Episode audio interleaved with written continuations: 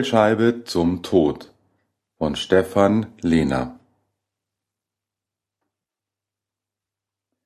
Über der Tür befand sich eine altmodische Glocke, so richtig aus Metall und mit einem kleinen Klöppel.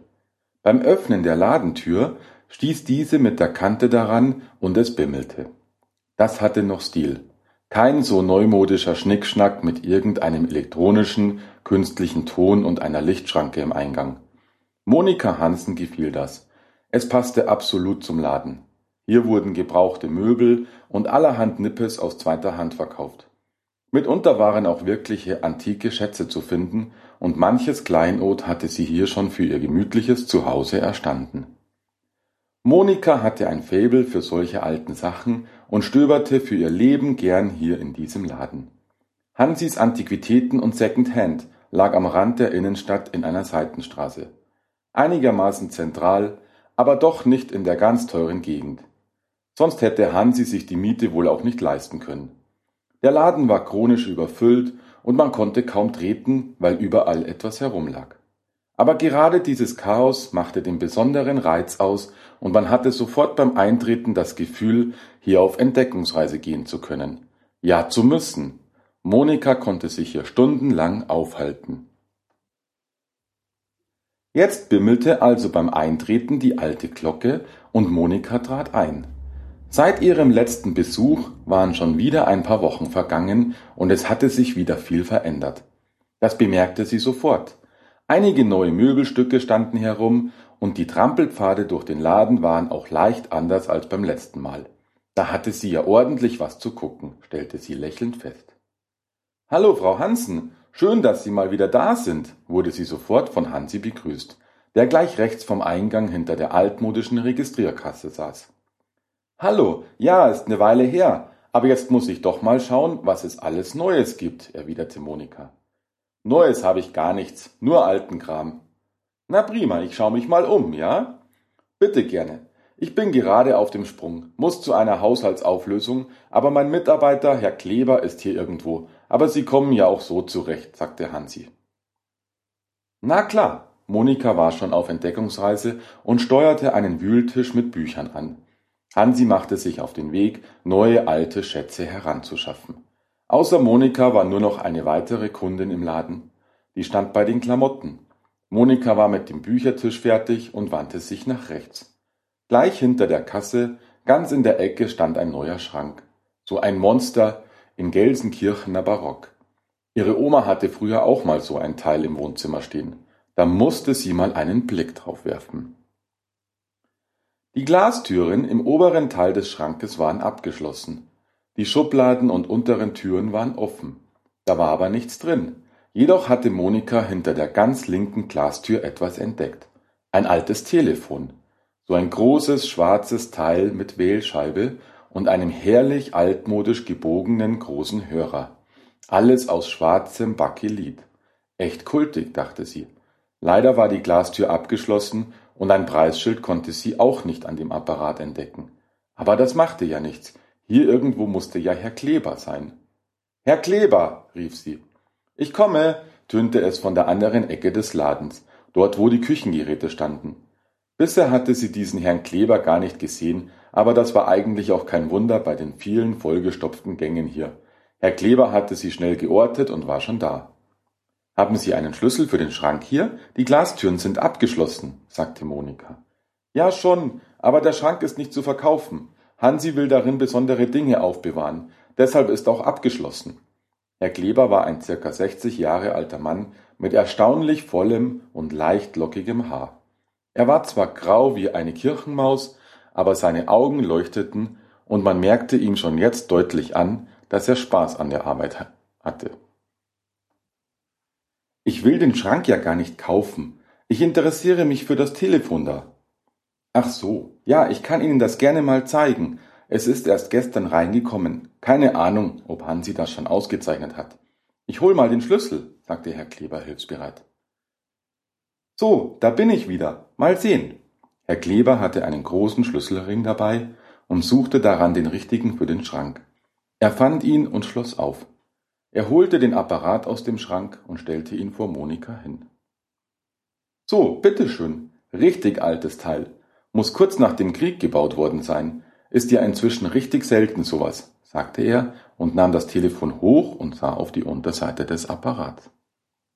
Monika gefiel das Teil verdammt gut, sah richtig stylisch aus, wie sie fand. Schwarz, schwer, mächtig und mit einem Nimbus des Unzerstörbaren. Ihr war das Teil sofort aufgefallen, denn sie suchte noch immer nach einem passenden Geschenk für die neue Wohnung ihrer besten Freundin, Ellen. Sie waren vor kurzem in ihr eigenes Haus gezogen. Monika war zwar gleich nach dem Einzug dort gewesen, aber da war alles noch sehr chaotisch und unsortiert. Überall standen noch Kartons herum und die Möbel schienen auch noch nicht alle am rechten Platz zu stehen. Doch inzwischen waren drei Wochen vergangen und Ellen würde empfänglich sein für ein schönes Dekostück und wer weiß, Vielleicht funktionierte das Ding ja noch. Ich hatte recht, riss sie Herr Kleber aus ihren Gedanken. Tatsächlich aus dem Jahr 1947. Sehen Sie, hier ist noch die originale Plakette an der Unterseite. Dann ist das sogar was ganz Besonderes. Ist eigentlich ein Vorkriegsmodell, so ungefähr von 1935. Im Krieg wurden die dann nicht mehr hergestellt und als nach dem Krieg die Nachfrage nach Telefonapparaten wieder anzog, wurde die Produktion wieder aufgenommen. Da haben die dann zunächst noch die alten Vorkriegsmodelle neu produziert, ehe neue Modelle entwickelt wurden. Die kennen sich aber super aus, rief Monika erstaunt aus. Ja, danke. Na, ich lese halt viel und Geschichte war schon immer eines meiner Hobbys, entgegnete er dankbar. Selten, dass eine Kundin seine Arbeit bzw. sein Wissen so zu würdigen wusste. Meinen Sie denn, das Ding funktioniert noch? fragte Monika. Normalerweise schon. Die Dinger sind ja eigentlich unkaputtbar. Richtig massive Qualität. Mit dem Hörer allein können Sie jemandem den Schädel einschlagen. Ich wollte eigentlich nur damit telefonieren, sagte Monika lächelnd. Ja klar, Entschuldigung, das war nicht so gemeint. Ist schon klar, ich fand's witzig. Aber das hier könnte ein Problem werden, sagte Herr Kleber und lenkte ab. Er hielt dabei die Anschlussschnur hoch und zeigte Monika das Ende des Kabels. Die Leitung war noch mit so einer Art schwarzem Stoff ummantelt, und am Ende war dieser schon ziemlich aufgerippelt. Drei nackte Drähte schauten hervor. Da ist kein Stecker dran. Früher wurden die Drähte ja noch einzeln in der Telefondose in der Wand festgeschraubt. Da gab es noch nicht diese Dinger, wo man nur den Stecker reintut, erklärte Herr Kleber. Ah, okay, sagte Monika. Aber da könnte man doch einen Stecker, wie man ihn heute braucht, anlöten oder sowas. Ja klar, ich denke schon. Das müsste gehen. Ich könnte Ihnen das machen. Dauert nur ein bisschen. Ich habe jetzt keinen Stecker da. Das ist kein Problem. Mein Mann ist da sehr geschickt. Na prima, aber wir können keine Garantie auf den Apparat geben, wenn er nicht funktioniert. Ist das Ihr Problem? Natürlich. Was soll er denn kosten? Monika war schon ganz aufgeregt. Sie war gespannt, was Ellen für ein Gesicht machen würde, wenn sie ihr das Telefon schenkte. Ellen stand auf sowas. Da war sie sich sicher.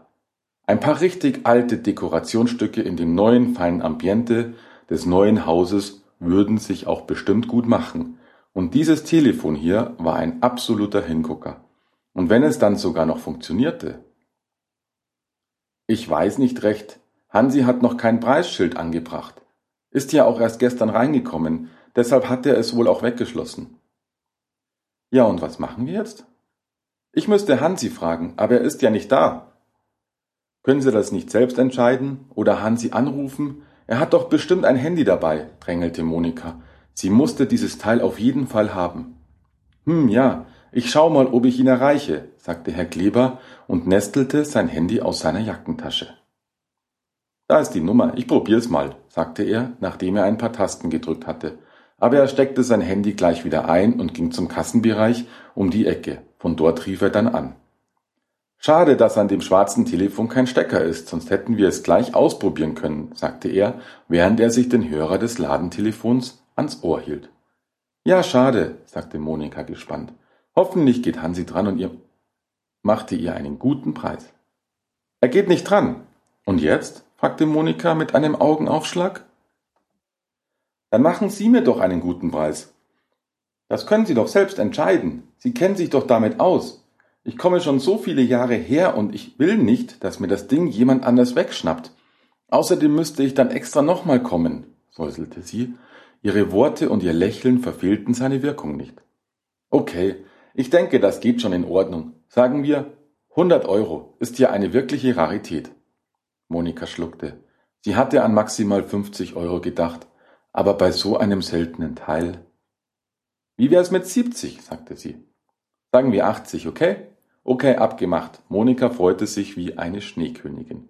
Schnell holte sie ihr Portemonnaie aus der Handtasche, ehe es sich der Mann anders überlegen konnte. Hier bitte, sagte sie und hielt ihm zwei Fünfziger hin. Herr Kleber nahm sie und gab ihr 20 Euro zurück. Dann kramte er in einer Schublade unter der Kasse noch eine Plastiktüte hervor und gab das Telefon hinein. Vielen lieben Dank, sagte Monika, als sie die Tüte mit dem Objekt ihrer Begierde an sich nahm. Und grüßen Sie Hansi lieb von mir. Sie waren sehr nett. Danke, mach ich. Monika konnte es zu Hause kaum erwarten, bis ihr Mann endlich heimkäme. Sie hatte ihn extra auf der Arbeit angerufen und von ihrer Neuanschaffung berichtet. Und sie vergaß auch nicht, ihm gleich noch den Auftrag zu geben, auf dem Heimweg so einen Telefonstecker zu besorgen. Dann hätte er auch gleich was zu basteln. Reinhard bekam es auch tatsächlich hin. Die alten Drähte waren zwar sehr dünn und filigran, aber er schaffte es, sie an die Anschlussklemmen des Steckers anzulöten. Monika, kommst du mal? rief er dann laut, er war im Keller in seinem Hobbyraum. Als Monika herunterkam, hielt er ihr den Hörer des alten Fernsprechapparats wortlos hin. Sie nahm ihn und hörte die Wettervorhersage deutlich, aber auch ein wenig krächzend aus der Muschel. Super, es geht, lachte sie und gab ihrem Mann einen Kuss. Ja, es geht. Ich hab's gleich hier unten an der Dose ausprobiert. Ellen wird sich riesig freuen, meinst du nicht? Monika war ganz aufgeregt. Ja, ich glaube schon. Der Stecker sieht halt ein wenig fremdartig aus an dem alten Kabel, aber vielleicht hat sie vor ihrer Telefondose ja irgendwas stehen, so dass man das nicht so sieht. Reinhard war bei sowas immer so schrecklich penibel. Ach, das ist doch egal. Hauptsache es geht. Ist ja geil, freute sich Monika immer noch diebisch. Ganz schön ungewohnt mit der Wählscheibe. Hab schon jahrelang keine Wählscheibe mehr bedient. Hat aber was, sagte Reinhard. Ja, cool, richtig klasse. Danke, mein Schatz. Haben wir irgendwo noch einen passenden Karton dafür? Ich will es natürlich noch einpacken. Ja, ich schau mal, in der Garage liegen noch einige rum. Ein paar Tage später waren sie zum Einweihungsessen bei Ellen und Hans Werner eingeladen, und das Telefon kam super an. Ellen war ganz gerührt und stellte es gleich auf. Monika erzählte alles ganz genau, bis auf den Preis natürlich, und der ganze Abend war sehr gelungen. Ellen musste den neuen alten Fernsprechapparat natürlich gleich ausprobieren, als Monika ihr sagte, dass das Gerät tatsächlich noch funktionierte. Ellen rief Monikas Handy an und quiekte vor Entzückung, als dieses tatsächlich klingelte. Monika ging dran, und so telefonierten die beiden Frauen vom Wohnzimmer zum Esszimmer, von einem 80 Jahre alten Telefon zu einem neuen Smartphone und hatten sichtlich Spaß.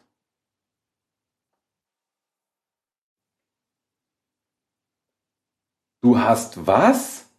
Ich hab's verkauft, sagte ich doch schon, an die nette Kundin, die du noch begrüßt hattest, bevor du gefahren bist entgegnete Herr Kleber. Das kann doch nicht wahr sein. Ich habe das Ding extra eingeschlossen. Was hast du dir dabei gedacht? Hansi war echt wütend. Ich dachte, du hast es nur eingeschlossen, weil es noch nicht überprüft war und ganz frisch reingekommen ist. Ach du Scheiße, du sollst nicht so viel denken. Ich habe es ausdrücklich ohne Garantie verkauft. Das ist doch wurscht, du hast es verkauft. Wolltest du es denn behalten? Tut mir echt leid, ich konnte das ja nicht wissen. Kleber wurde immer kleinlauter. Nee, das konntest du natürlich nicht wissen, du Hornochse. Warum wohl habe ich es eingeschlossen und kein Preisschild dran gemacht? Hä? Warum wohl? bellte Hansi. Ich dachte, oh nein, nicht schon wieder, lass das. Vielleicht kann man die Frau anrufen, damit sie es zurückgibt, wenn dir so viel daran liegt, warf Kleber ein. Ich glaube nicht. Ich kenne die Frau. Wenn die was haben will, ist sie echt penetrant. Außerdem habe ich nur ihren Namen und keine Adresse oder Telefonnummer. Tut mir leid, vielleicht kriegen wir so ein Teil ja nochmal rein, versuchte Kleber zu beschwichtigen. Ach scheiße, ich will so ein Teil nicht nochmal haben. Es darf nur nicht in falsche Hände fallen. Ach, das verstehst du nicht. Mit diesen Worten stampfte Hansi in sein kleines Büro hinter dem Kassenbereich und ließ einen geknickten Mitarbeiter stehen. Er musste jetzt nachdenken. Wie kam er an die Adresse oder Telefonnummer von Frau Hansen? Im Telefonbuch stand sie nicht drin, jedenfalls nicht sie selbst.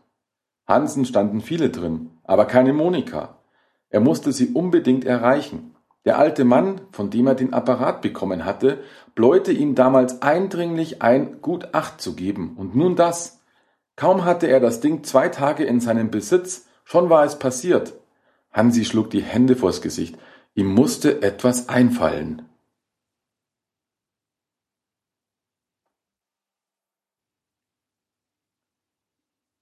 Monika und Reinhard lebten in einem alten Haus.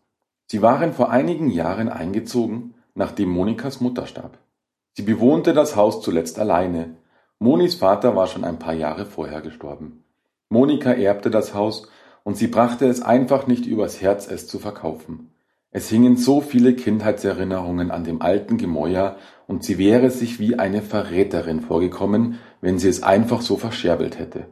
Hinzu kam, dass es in keinem wirklich guten Zustand war. Es musste einiges gemacht werden. Vor Monikas Geburt hatte es auch mal gebrannt in dem Haus. Mutter hatte ihr mal davon erzählt. Sie war allein gewesen. Papa war auf der Arbeit. Damals war sie schon schwanger mit ihr. Sie hatte den Herd angelassen und plötzlich stand die Küche in Flammen. Monikas Mutter war gerade vom Einkaufen zurückgekommen, als die Feuerwehr am Löschen war. Sie bekamen den Brand in den Griff und die Versicherung zahlte. Zum Glück war Mutter nicht zu Hause, als es passierte. Der Feuerwehrhauptmann sagte, der Rauch sei mörderisch gewesen und man hätte im Haus nach wenigen Sekunden das Bewusstsein verloren. Mutter war sehr geschockt damals, aber sie hatte viel Glück gehabt und es war ihr nichts passiert. Wenn sie das Haus nur ein paar Minuten später hätte verlassen wollen, wäre sie nicht mehr bis zur Tür gekommen. Der Rauch wäre schon zu dicht gewesen. Die Küche und das angrenzende Esszimmer wurden dann mit Hilfe von Papas Arbeitskollegen grundlegend renoviert und heute sah man von dem damaligen Unglück nichts mehr. Nach tagelangen Diskussionen mit Reinhard hatte sie ihn überzeugt, das Haus zu behalten und selbst einzuziehen. In der Folge wurde der Dachstuhl repariert und die Heizungsanlage erneuert. Monika und Reinhard zogen ein und so nach und nach wurden die einzelnen Zimmer renoviert. Reinhard war da sehr geschickt und akribisch. Stück für Stück, Zimmer für Zimmer wurde das alte Haus zu ihrem Zuhause. Jetzt war das Dachzimmer bald mal dran und Monika schmiedete schon eifrig Pläne, wie sie das große Zimmer gestalten wollte. Das machte ihr immer großen Spaß und nachdem Ellen inzwischen auch umgezogen war und bei ihr alles eingerichtet war, sollte ihr Ellen zur Hand gehen. Zumindest was die Planungen betraf. Die Umsetzung war dann wieder Reinhards Plan. Hans Werner würde bestimmt wieder helfen. Gerade war Monika wieder eine tolle Idee für die Gestaltung der beiden kleinen Erker im Dachzimmer gekommen und sie rief bei Ellen an, um ihr davon zu erzählen. Sie war aber nicht da und so hinterließ Monika eine Nachricht auf dem Anrufbeantworter. Kaum hatte Ellen die Nachricht abgehört, griff sie auch schon zum Hörer bzw. zum Mobilteil ihres Telefons. Sie hatte ein drahtloses Telefon mit zwei Mobilteilen, so dass man sich im Haus und Garten frei bewegen konnte beim Quatschen mit der Freundin. Ellen legte das Mobilteil wieder auf die Ladestation zurück. Neben dieser stand der alte Fernsprechapparat, der aber nicht eingesteckt war. Hans Werner sah das alte Bakelit-Telefon als Dekoration an und nicht als Gebrauchsgegenstand. Außerdem, so hatte er gesagt, ginge der Anrufbeantworter ja nicht, wenn das alte Telefon eingesteckt wäre. Aber Ellen hatte jetzt Lust, das alte Telefon zu benutzen. Also ging sie auf die Knie und stöpselte das neue Telefon aus und den alten Apparat ein. Die Anschlussschnur war gerade lang genug, dass sie sich mit dem Telefon auf das Sofa setzen konnte. Sie machte sich noch einen Tee und wählte dann Monikas Nummer. Das war auch ganz simpel, aber richtig kultig, so mit dem Finger in der Wählscheibe drehend. Monika hatte noch eine alte Telefonnummer, plus vierstellig.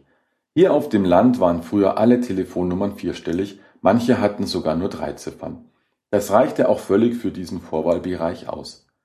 Eigentlich reichte das heute auch immer noch völlig aus, denn die Einwohnerzahl war eher weniger als mehr geworden. Dennoch vergab die Telefongesellschaft bei Neuanschlüssen immer sechs oder sogar siebenstellige Nummern. Die alten kurzen Nummern starben langsam aus. Ellen wusste nicht, warum jetzt jeder neue Anschluss so eine lange Nummer bekam, aber Monika hatte noch Glück gehabt. Sie hat die Nummer ihrer Mutter übernommen, als sie in das Haus zog. Dieser Anschluss bestand schon seit 50 Jahren und hatte nur vier Ziffern. Es war ja fast schon schade, nur viermal mit dem Finger in der Wählscheibe zu drehen, aber es war echt genial. Es klingelte. Hansen, krächzte es nach einer langen Wartezeit aus dem alten Hörer. Ellen presste das Teil an ihr Ohr. Monika? fragte sie. Hallo, ich kann Sie nicht verstehen, schlechte Verbindung. Monika, bist du das? Hier ist Ellen. Hallo? Wer ist da? Die Störgeräusche in der Leitung waren erheblich. Ellen, ich bin's. Ellen?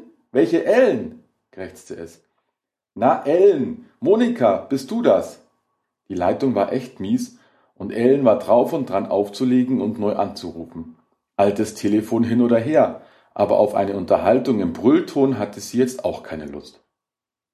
Monika? Hier ist keine Monika. Wer sind Sie? Was wollen Sie? Oh, ich wollte Monika sprechen. Monika Hansen. Da bin ich wohl falsch verbunden. Ellen hatte sich offenbar verwählt. So was Dämliches. Nur vier Ziffern und trotzdem noch daneben. Aber vielleicht funktionierte ja auch einfach an der Wählscheibe eine Ziffer nicht richtig. Keine Ahnung. Ja, hier ist schon Hansen, aber eine Monika gibt's hier nicht. Da haben Sie sich wohl verwählt. Diese neumodischen Apparate. Ja, dann entschuldigen Sie die Störung. Auf Wiedersehen, sagte Ellen etwas verwirrt. Ja, wiederhören. Oh Gott, knarzte es aus dem anderen Ende, dann war die Leitung tot. Ellen sah den Hörer an, als könnte er ihr erklären, wie man sich bei vier Ziffern verwählen konnte. Ihr Handgelenk tat ihr schon weh und ihr Ohr war ganz heiß, so sehr hatte sie den Hörer an ihr Ohr gepresst. Das war dann ja mal nichts. Sie schüttelte ihr Handgelenk und legte den schweren Hörer auf die Gabel.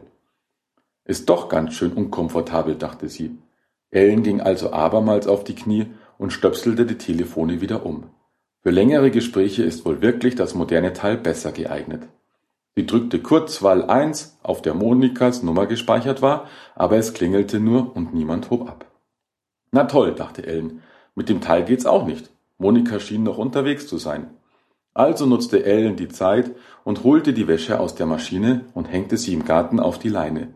Es ging ein schöner Wind, da ist bis heute Abend alles trocken. Nach 20 Minuten war sie fertig und beschloss, es nochmal zu versuchen. Diesmal klingelte es nicht, sondern eine Ansage der Telefongesellschaft ertönte. Die von Ihnen gewählte Nummer ist nicht vergeben. Ellen starrte auf das Mobilteil ihres Telefons, so wie sie vorhin noch auf den Hörer gestarrt hatte. Was war das denn jetzt? Sie wählte erneut Monikas Nummer und vergewisserte sich auf dem Display, dass das Gerät auch die richtige Nummer wählte. Die von Ihnen gewählte Nummer ist nicht vergeben. Das gibt's doch nicht. War Ihr eigener Anschluss womöglich kaputt? Erst verwählt, dann klingeln und keiner geht dran, obwohl Moni eigentlich zu Hause sein müsste? Und jetzt das? Die von Ihnen gewählte Nummer ist nicht vergeben? Ellen wählte die Nummer von Hans Werner im Büro. Klingeln, dann ging er dran. Ellen war einerseits erleichtert, andererseits auch beunruhigt. Sie erklärte ihrem Mann schnell, was passiert war. Er beruhigte sie schnell. Offenbar ist die Leitung von Monika gestört. Vielleicht hat da ein Bagger eine Leitung beschädigt oder die haben da drüben Stromausfall oder so etwas. Einfach später nochmal probieren. Ellen legte nur mäßig beruhigt auf. Wer war das eben, als sie von dem alten Telefon Monikas Nummer wählte? Die Frau meldete sich doch deutlich mit Hansen, oder? War es auch eine Frau? Die Verbindungsqualität war echt miserabel gewesen. Aber ja, das war schon eine Frau, oder? Aber wie kann man sich verwählen bei nur vier Ziffern und dann ausgerechnet jemanden dran haben, der genau den gleichen Namen hat? Es musste wirklich an dem alten Apparat liegen. Wer weiß, was der tatsächlich gewählt hat. Alles sehr merkwürdig und verwirrend. Ellen nahm einen Schluck Tee und wählte nochmal Monikas Nummer.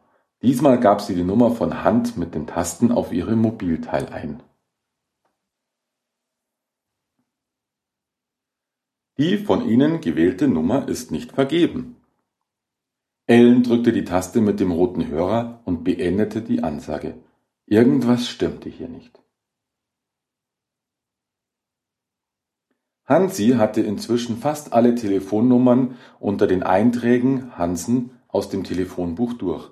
Die meisten hatte er erreicht, aber das waren jeweils die falschen Leute. Zwei gingen nicht dran und bei einem hörte er nur, die von Ihnen gewählte Nummer ist nicht vergeben. Hansi schrieb sich diese drei Adressen auf und machte sich auf den Weg. Diese Frau Hansen, seine Kundin, fuhr einen weißen Mercedes 190er, älteres Modell. Vielleicht hatte er ja Glück und an eine der Adressen stand das Auto vor der Tür. Dann würde er wenigstens wissen, dass er an der richtigen Adresse war, selbst wenn niemand zu Hause wäre. Ein kleiner Ansatz und Hoffnungsschimmer, mehr nicht aber besser als nichts. Hauptsache, er tat irgendetwas. Er musste diese Frau Hansen auf jeden Fall warnen. Wenigstens das. Er konnte zwar selbst nicht so recht glauben, was der alte Mann ihm damals erzählte, als er den Apparat bei ihm abgab, damit er nicht in falsche Hände fiele, aber der alte Mann hatte so überzeugend gesprochen. Als Ellen vor Monikas Haus ankam, parkte dort gerade ein kleiner Lieferwagen ein. Die Aufschrift erkannte sie sofort. Hansis Antiquitäten und Second-Hand stand da. Sie selbst war erst einmal in diesem Laden gewesen. Monika hatte sie mal mitgenommen. Aber Monika hatte ja bei ihrer Einweihungsparty gesagt, wo sie das Telefon her hatte. Daher war ihr der Name noch geläufig. Als Hans Werner nach Hause gekommen war, hatte sie sich gleich das Auto geschnappt und war zu Monika gefahren. Es war zwar im selben Ort, aber am anderen Ende und zudem ging es dort steil den Berg hinauf. Zum Laufen war ihr das einfach zu viel, und so wartete sie, dass Hans Werner nach Hause kam und sie kurz den Wagen nehmen konnte. Er hatte nur gesagt, sie solle es nicht zu lang machen, er wolle auch noch was von seiner Frau haben an diesem Abend. Während sie weg war, wollte er sich nochmal den alten Apparat ansehen, vielleicht lag es ja doch irgendwie daran, irgendein Kabel ab oder so. Ellen und Hansi kamen fast zeitgleich an der Haustür an. Hallo, wollen Sie auch zu Hansen? fragte Ellen. Sie sind doch der Antiquitätenhändler, richtig? Ich war mit meiner Freundin mal bei Ihnen. Sie kommt ja öfters zu Ihnen. Ja, richtig, ich wollte auch zu Frau Hansen. Das ist doch hier, ja? Ja, Monika Hansen. Super, bitte nach Ihnen. Hansi war ganz Gentleman und ließ Ellen den schmalen Weg vom Gartentor zur Haustür vorgehen. Ellen schien es zunächst sehr eilig zu haben, aber ihre Schritte wurden immer langsamer und sie sah sich verschreckt um. Was haben Sie? Ist Ihnen nicht gut? fragte Hansi besorgt. Nein, ja, das ist komisch. Es sieht so anders aus hier. Wann haben die denn den Garten so umgestaltet? murmelte Ellen, sich verwirrt umsehend. Keine Ahnung, ich war noch nie hier. Sie hatten inzwischen die Haustür erreicht. Ellen zuckte zusammen und ihr Herz schlug ihr auf einmal bis zum Hals. Sie hatte schon den Finger auf der Klingel, als sie das Schild sah. Hier wohnt Familie Beiersdorfer, stand da. Ellen taumelte und hätte beinahe das Gleichgewicht verloren, aber Hansi stützte sie sofort. Ellen glaubte den Verstand zu verlieren. Was hatte das zu bedeuten? Hektisch riss sie den Kopf herum und sah sich nochmal um. Nein, sie war nicht am falschen Haus. Das war Monikas Haus. Sie war doch nicht verrückt. Mit entsetzt weit aufgerissenen Augen starrte sie abwechselnd das Schild und Hansi an. Der hielt sie immer noch fest und sah jetzt auch das Schild. Bayersdorfer? Ich dachte, hier wohnt Hansen, sagte er. Ja, genau. Wie jetzt? Hier wohnt meine Freundin, Monika Hansen. Das Schild? Ich habe keine Ahnung, flüsterte Ellen. Inzwischen stand sie wieder alleine, ohne dass Hansi sie halten musste. Plötzlich ging die Haustür auf und ein Mann erschien. Mitte 60, schwarze, graumelierte Haare, Brille, Jeans, Strickjacke. Das war nicht Reinhard. Wer sind Sie? Beinahe synchron sprachen Ellen und der Mann dieselben Worte. Hansi stand der Mund offen. Was machen Sie hier? Nochmal beinahe synchron. Hansi schluckte und drängelte sich nach vorne an Ellen vorbei. Wir möchten zu Frau Hansen, sagte er. Hansen kenne ich nicht, erwiderte der Mann, die beiden Personen kritisch beäugend. Die beiden machten einen verwirrten Eindruck, und man wusste ja nie, wer da so plötzlich vor der Tür stand. Monika Hansen, meine Freundin, sie wohnt hier. Ellen wurde fast hysterisch. Ich kenne keine Monika Hansen, und wohnen tut die hier auf keinen Fall. Wer sind Sie? Ellen, ich bin Ihre Freundin. Das ist schön für Sie, aber da müssten Sie sich an der Tür geirrt haben. Nein, das ist hier. Sie wohnt hier. Ich bin doch nicht verrückt. Ich war schon so oft hier. Was läuft hier? Ellens Stimme überschlug sich fast. Also, hier wohnt keine ha Frau Hansen, ja? Haben denn früher mal Hansens hier gewohnt? mischte sich Hansi wieder in betont ruhigem Ton ein. Nein, das sagte ich doch schon. Moment. Hansen, sagen Sie? Ja, diesmal waren Hansi und Ellen fast synchron. Das Haus hat mal einer Familie Hansen gehört. Wir haben es von ihm gekauft. Seine Frau war gestorben und er hat es uns verkauft, aber das ist schon gut 30 Jahre her. Ellen sank zu Boden. Hansi war einen Tick zu spät dran, um sie noch rechtzeitig aufzufangen. Oh Gott, was ist mit ihr? Ist sie krank? Soll ich einen Arzt rufen? Herr Bayersdorfer war sichtlich besorgt. Nein, aber wenn wir kurz reinkommen könnten, vielleicht ein Glas Wasser, sagte Hansi und machte Anstalten, Ellen hochzuheben. Ja, natürlich. Schaffen Sie es? fragte Bayersdorfer. Hansi schaffte es. Ellen wurde auf das Sofa im Wohnzimmer gelegt und sie kam wieder zu sich. Das Wasser half, ihre Sinne wieder zu ordnen. Sie sah sich mit großen Augen um. Alles war vertraut, aber dennoch ganz anders. Ja, das war damals so, hörte sie Bayersdorf erzählen. Vor ungefähr 30 Jahren haben wir das Haus gekauft. Es hatte gebrannt hier, Küche und Esszimmer. Die Frau war im Haus umgekommen. Verbrannt, erstickt, keine Ahnung. Man fand sie im Wohnzimmer. Hatte wohl gerade telefoniert und daher das Feuer nicht rechtzeitig bemerkt. Der Hörer lag noch in ihrer Hand. Damals konnte man vom Wohnzimmer nur durch das Esszimmer nach draußen in den Flur. Der Weg war ja wohl versperrt. Der Mann konnte nicht mehr hier leben und hat das Haus mit dem Brandschaden verkauft. Wir haben es damals günstig bekommen und saniert. Seitdem wohnen wir hier. Wo der Mann hingezogen ist, weiß ich nicht, aber er hieß Hansen. Ellen schluchzte. Sie verstand zwar nicht, was vorging, aber sie hatte soeben ihre beste Freundin verloren und keine Ahnung wie. Ob das mit dem Telefon? Begann sie schluchzend.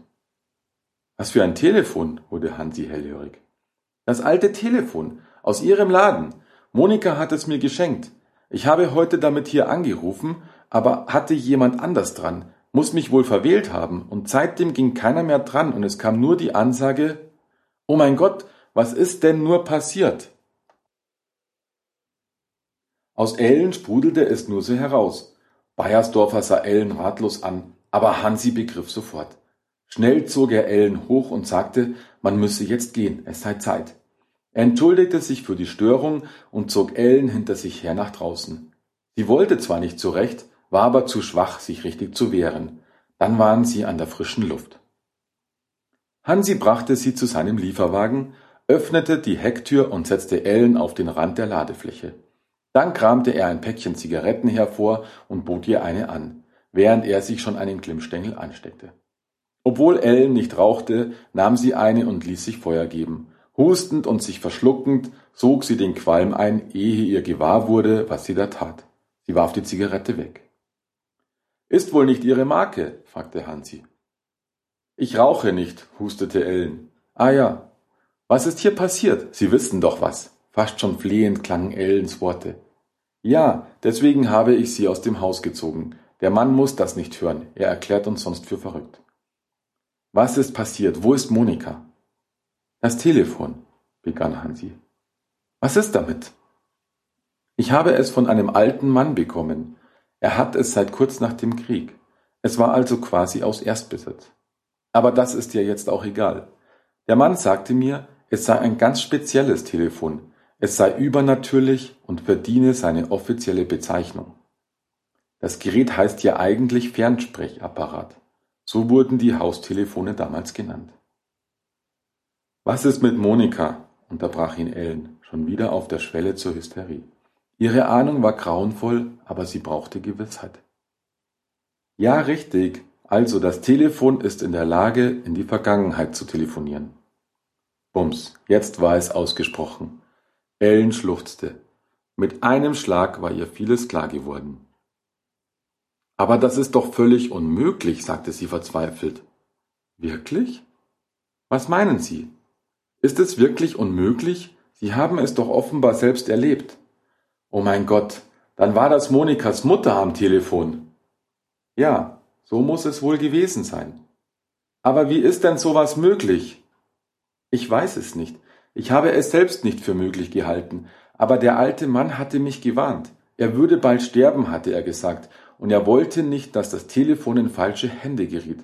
Er wollte, dass es jemand erhält, der um seine Fähigkeiten weiß und damit umgehen kann. Aber Ellen schluchzte und Tränen brannten sich ihren Weg. Wie konnten Sie das Telefon denn an Monika verkaufen? Das war nicht ich. Ich wollte es ja nicht verkaufen.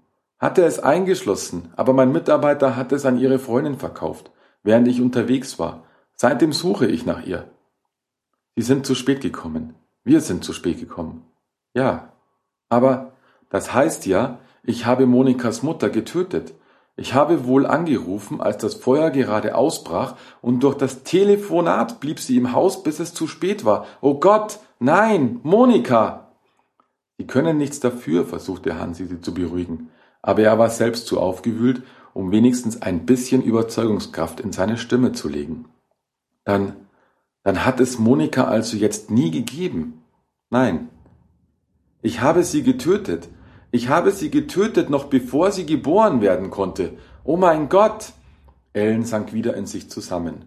Hansi hielt sie. Das ganze Ausmaß wurde beiden jetzt langsam klar, auch ohne weitere Worte zu verlieren. Hansi fasste sich als erster wieder. Wo ist das Telefon jetzt? Zu Hause. Lassen Sie es uns holen und vernichten, ehe noch mehr passiert. Das hätte Hansi schon früher machen sollen, aber wer glaubt denn an so eine Geschichte? Hans Werner, rief Ellen aus, und der Schreck fuhr ihr in die Glieder. Hans Werner? Mein Mann, er ist zu Hause und wollte sich den Apparat nochmal vornehmen, wegen der Störung. Oh Gott! Los, beeilen wir uns. Hektisch schloss Ellen ihre Haustür auf und rief sofort nach Hans Werner. Der hielt den schwarzen Hörer noch in der Hand und hatte gerade das sehr unerfreuliche Telefonat mit seinem toten Vater beendet, als Ellen und Hansi hereinstürmten und mit ansahen, wie Hans Werners Konturen sich vor ihren Augen langsam auflösten und er für immer verschwand.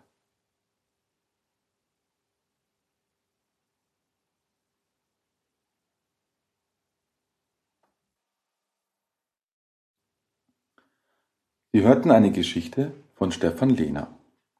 Stefan Lehner, Jahrgang 1966, lebt in Bergheim bei Köln und ist Polizeibeamter. Er schreibt Krimis und Thriller der etwas anderen Art. Seine beiden Romane Septembertod und Ich, der Killer schildern das Geschehen aus der Tätersicht in Ich-Form, was ein ganz besonders intensives Miterleben ermöglicht. Ein weiteres Genre von ihm ist Mystery. Das Unheimliche, Geheimnisvolle und Unerklärliche hat ihn schon zu einigen veröffentlichten Kurzgeschichten inspiriert. Zum ganz eigenen Schreibstil von Stefan Lehner gehört auch sein trockener, schwarzer Humor, der wohldosiert eingesetzt wird und im Kontrast zu bisweilen sehr anschaulichen, blutigen Sequenzen steht. Stefan Lehner ist Mitglied bei den Polizeipoeten und in einigen anderen Autorenvereinigungen. Mit seinem Roman Ich der Killer war er auf der Shortlist der Nominierten als Indie-Autor des Jahres. Die Kurzgeschichte Wählscheibe zum Tod ist aus seinem Buch Fantastica dieses ist erhältlich als Taschenbuch bei Amazon und als E-Book in allen führenden Stores. Kontakte zum Autor gerne über Hysterika. Vielen Dank und bis zum nächsten Mal. Sie hörten eine Folge von Hysterika, die Kurzgeschichte. Freundlich unterstützt durch den jeweiligen Autor. Intro und Auto produziert von uns, Narcotic Elements. Feedback an podcast.hysterika.de. Infos über uns auf darksidemusic.de. Bis zum nächsten Mal auf diesem Kanal.